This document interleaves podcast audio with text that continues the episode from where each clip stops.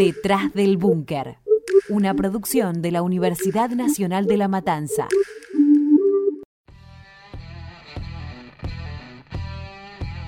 Bienvenidos y bienvenidas a Detrás del Búnker. El que depositó dólares recibirá dólares. ¡Nos inunda más! ¡Nos inunda más! Sí, absolutamente. Vos sabés que sí. Vos sabés que sí. Pero esta noche volvimos y vamos a ser mujeres mejores.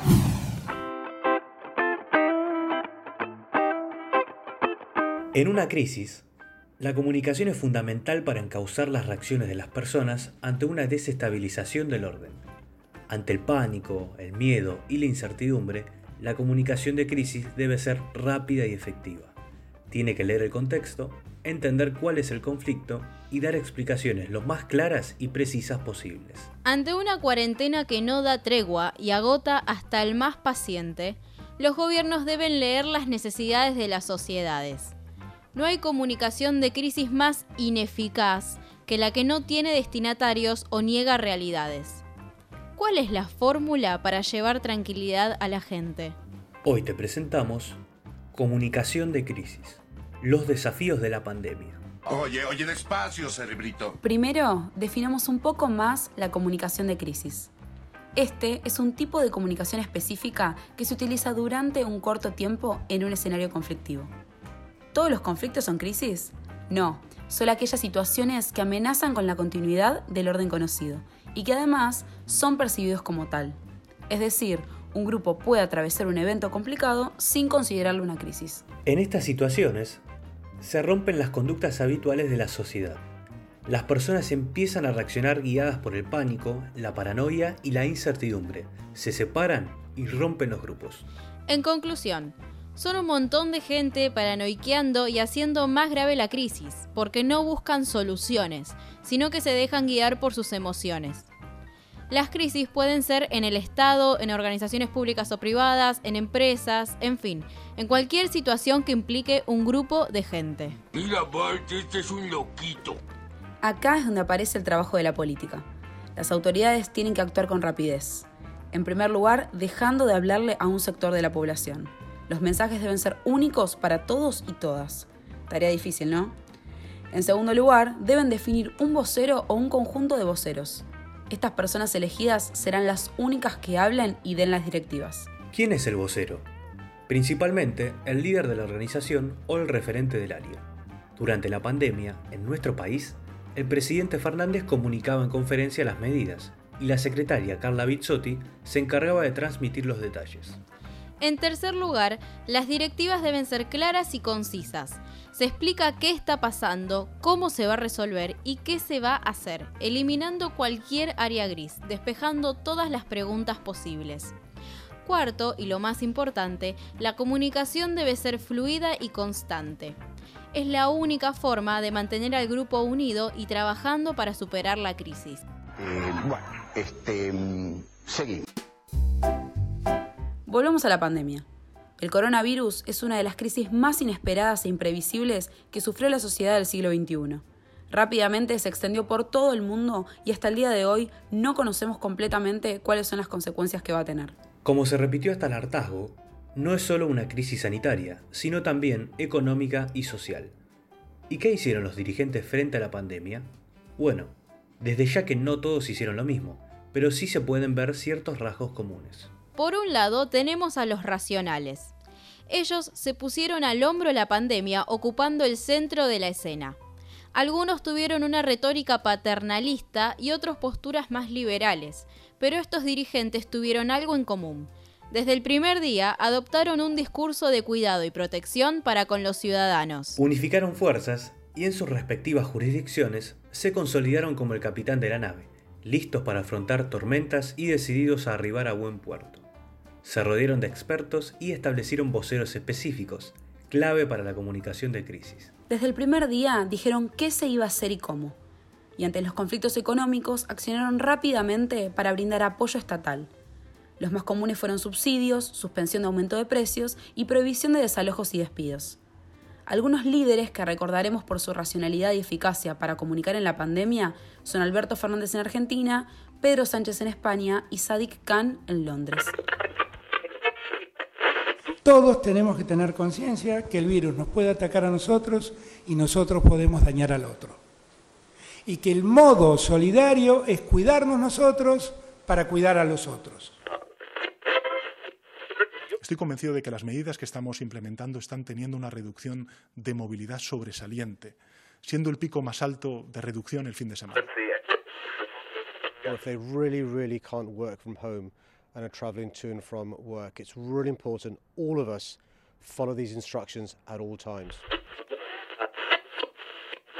Y del otro lado están los irracionales. Estos líderes minimizaron la gravedad del virus, no hablaron de pandemia y usaron la economía como una excusa para no tomar medidas de cuidado.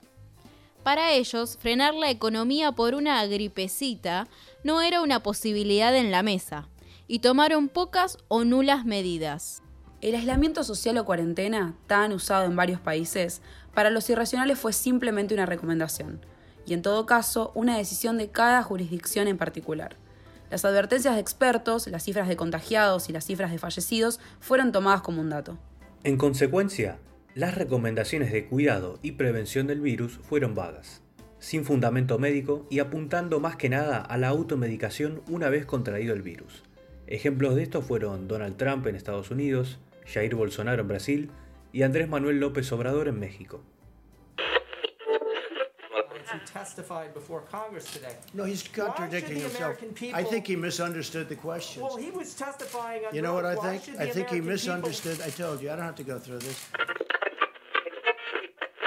O vírus chegou, está sendo enfrentado por nós e brevemente passará. Nossa vida tem que continuar.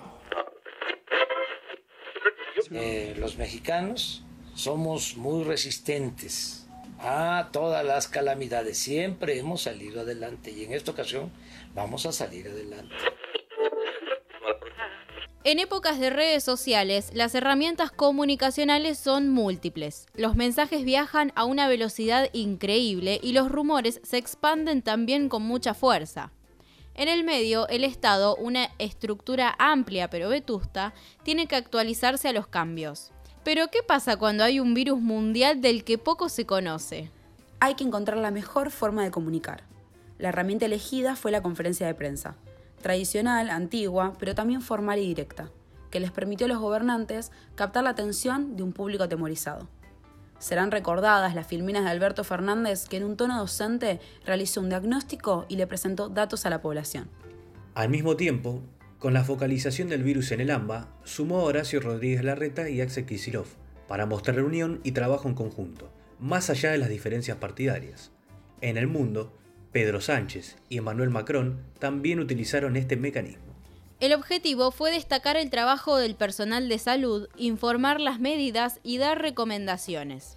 Pero además complementaron las tradicionales conferencias con cuentas rectoras en redes sociales. En estas cuentas, los voceros actualizan constantemente el estado de situación. Los funcionarios repasan las medidas que toman al respecto y difunden mensajes de concientización en contacto estrecho con la población destinataria.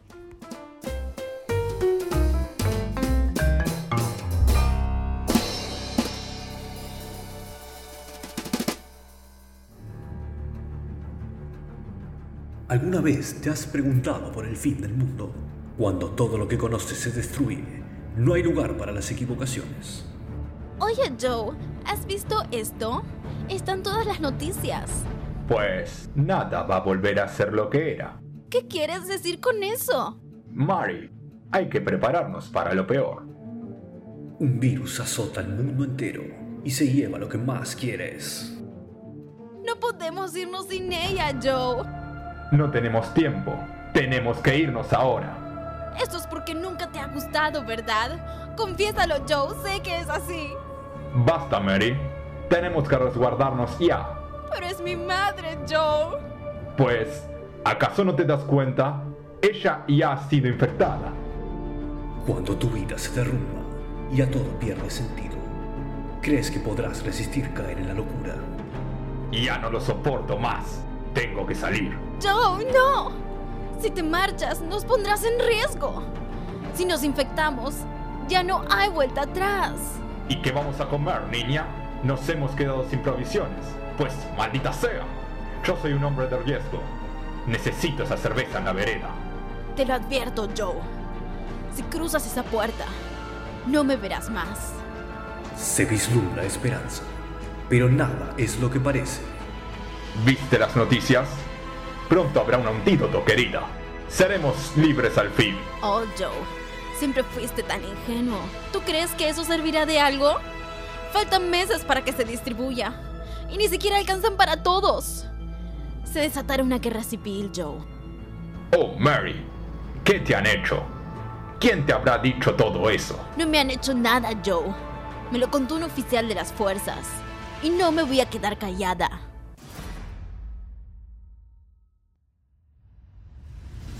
Este otoño, caos, muerte, destrucción, Lilita Carrió y pandemia mundial. Solo una cosa es segura, nada volverá a ser como antes. Próximamente en cines. Este no es sujeto a condiciones sanitarias. Creemos que se va a estrenar en cines cuando termine la cuarentena, pero como no termina la vamos a posponer seis meses y después la estrenamos por streaming y te cobramos un montón de guita en moneda internacional. Lo más probable es que el estreno sea en verano y lo veas en el sillón de tu casa.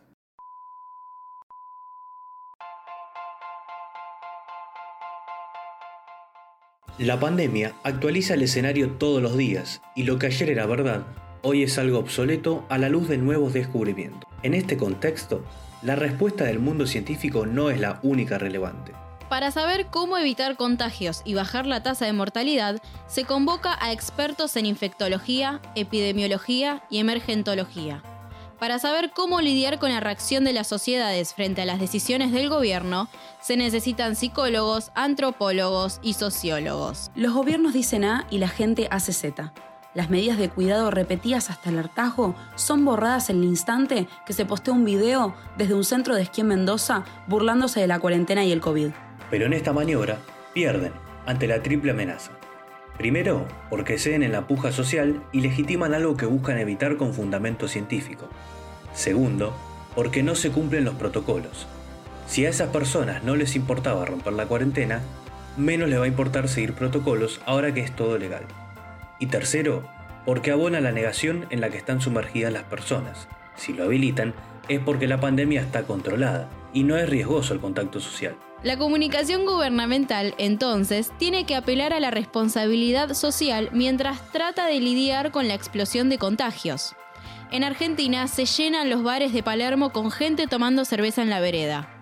En Italia sufren rebrotes por la apertura del turismo zonal. Y en España e Israel abren y cierran los colegios por los brotes en las vueltas a clases.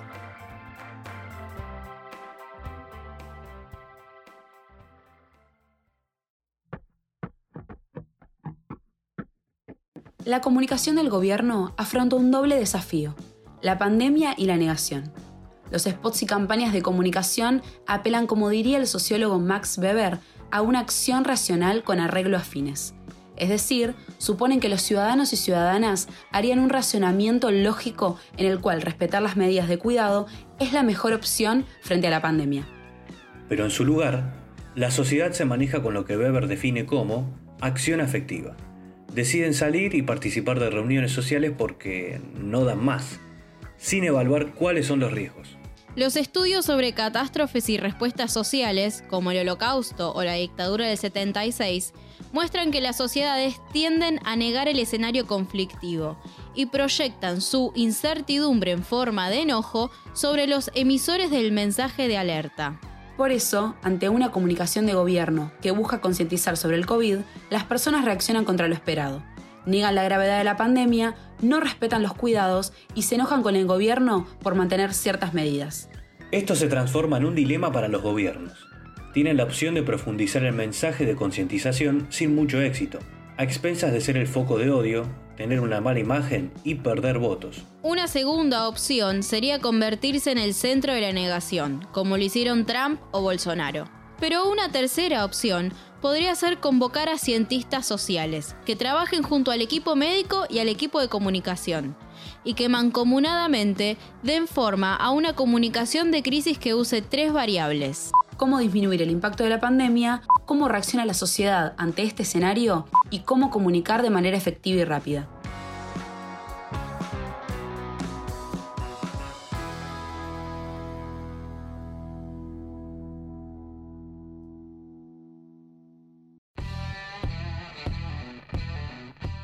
Nosotros somos Marianela Firmenich, Noelia Pontes, Nicolás Espinazola, Matías Hernández, Lara Catalogni y Joaquín Longobuco. Les esperamos en el próximo episodio para seguir analizando y conociendo más historias detrás del búnker.